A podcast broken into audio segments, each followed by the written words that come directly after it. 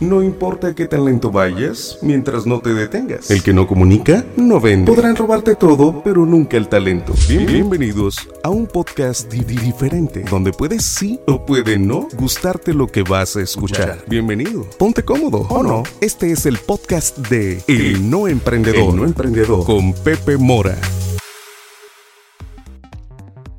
¿Qué tal amigos? Bienvenidos a este nuevo podcast número no sé qué, porque Freddy nunca me dice qué número es. Lo quise titular Destruir para construir, porque fíjense que es algo que me ha pasado mucho. Le platicaba a mis amigos que hay que siempre destruir y de, esa destrucción, desde esas cenizas, puedes empezar a construir.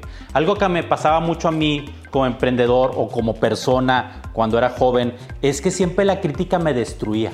O sea, cuando hablaban mal de mí o cuando decían algo negativo de mi trabajo, era algo que no se me hacía sentir mal y me impedía avanzar.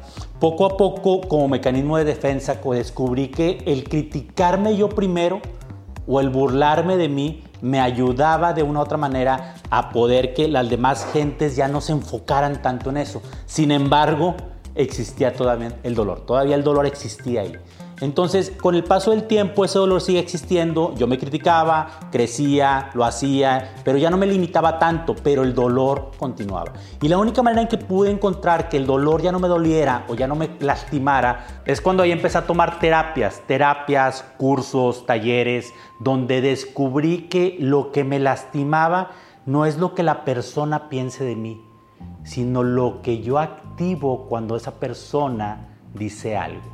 O sea, es un diálogo de nosotros mismos, es el creerte tonto, estúpido, pendejo, el no poder, el no creer. Y ahí es donde pude en un momento dado desconectar esto y avanzar. Algo que les digo yo siempre a la gente que viene aquí a tomar eh, cursos de emprendimiento es que el mejor emprendedor es aquel que se ha destruido para volverse a convertir en la mejor versión de él.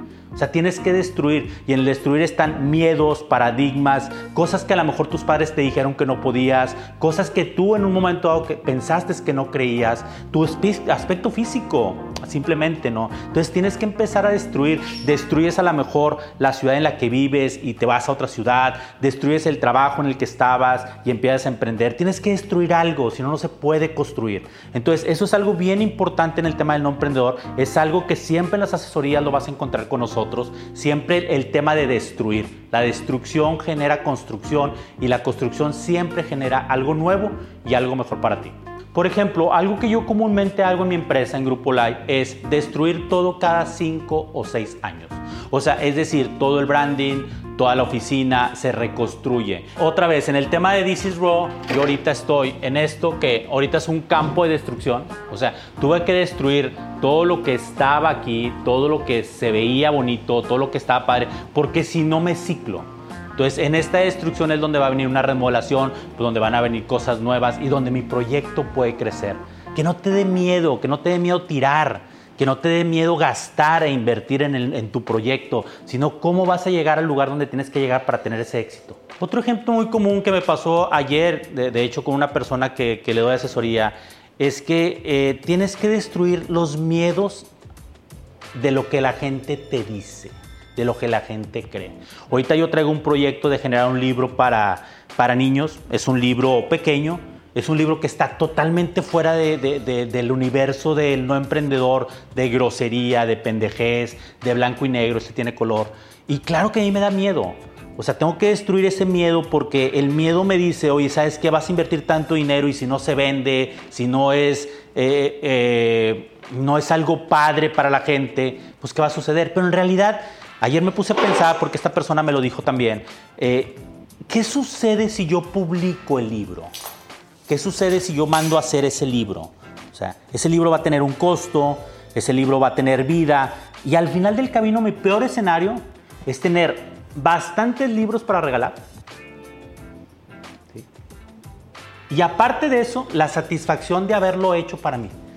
Entonces a veces no es tan malo destruir, o sea, sea, ese libro no sé, no, sé, no sé qué vaya a pasar porque nadie tiene el éxito asegurado, pero lo que sí es seguro es que si no lo intentas, no vas a triunfar. Entonces, ayer decidí hacer ese libro, esta persona ayer decidió hacer su exhibición de, de pinturas y es parte de, es parte de la destrucción donde se construye. Ahora hay que tener cuidado con el tema de la destrucción porque si lo haces en exceso se convierte en una autodestrucción. O sea, la gente también tiene el fracaso porque se autodestruye constantemente. Entonces, esa crítica excesiva, o sea, la crítica es buena porque te hace entender que tienes debilidades que se pueden convertir en fortalezas si las trabajas. Pero cuando la destrucción es total, totalmente grande, brutal, ahí es donde tú te empiezas a destruir y entonces te pegan la salud, te pegan las ideas y te bloqueas. O sea, tienes que saber dónde está el balance, ¿no? Hasta dónde vas a destruir.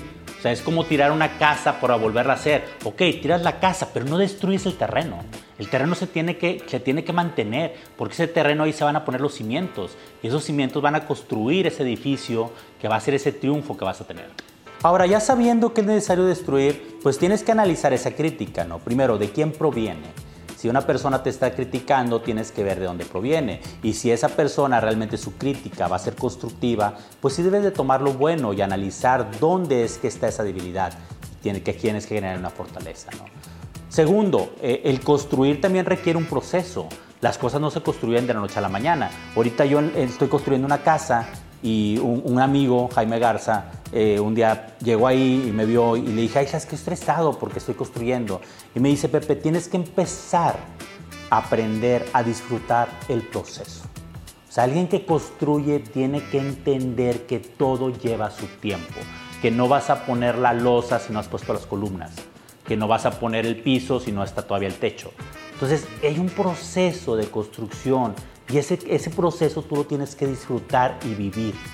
O sea, porque es lo bonito. Al final la obra terminada ya va a estar y, y la vas a disfrutar, pero el proceso siempre es lo importante, ¿no? Entonces en ese proceso tú tienes que capacitarte, tienes que educarte, tienes que aprender y tienes que hacer muchas cosas para llegar al éxito. Yo creo que, y cuando ya lo construyes, cuando ya tienes ese éxito, tienes también que aprender a disfrutarlo. Tienes que aprender a tener esas pausas donde tú te nutras y puedas generar más proyectos.